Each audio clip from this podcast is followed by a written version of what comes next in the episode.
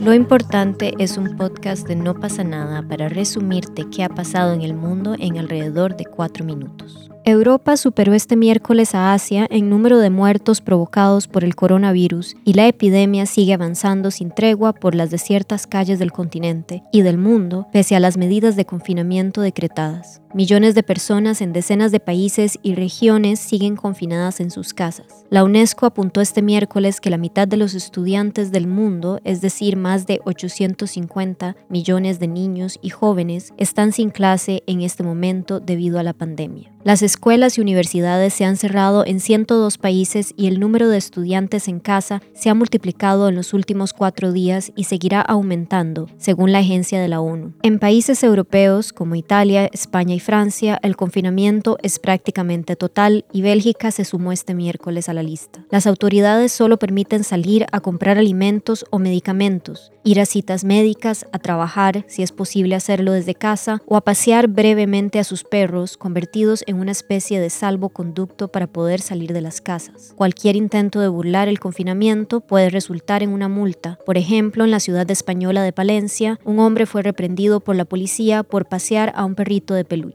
Este miércoles, la presidenta de la Comisión Europea, Ursula von der Leyen, admitió que los responsables políticos habían subestimado la magnitud del desastre que podría representar la epidemia. Hemos entendido que estas medidas, que hace dos o tres semanas parecían drásticas y draconianas, debían ser tomadas, dijo en una entrevista. Mientras Europa sufre el peor momento de la epidemia, en China, kilómetro cero del nuevo coronavirus, lo peor parece haber quedado atrás y la vida regresa poco a poco. Las autoridades sanitarias del país informaron el miércoles que solo había un nuevo contagio local y 12 casos importados. Durante la epidemia todo el mundo tenía mucho miedo. Ahora toca relajarse, explica Wang Huxi una mujer china de 57 años que acudió a una clase de baile al aire libre en Pekín, donde la distancia entre participantes debe de ser de 3 metros. El Fondo Monetario Internacional desestimó el martes un pedido de ayuda de Venezuela de 5 mil millones de dólares para enfrentar el brote de coronavirus en el país. La institución multilateral, con sede en Washington, rechazó el pedido de financiamiento de parte del presidente venezolano Nicolás Maduro. Desafortunadamente, el fondo no está en condiciones de considerar esta solicitud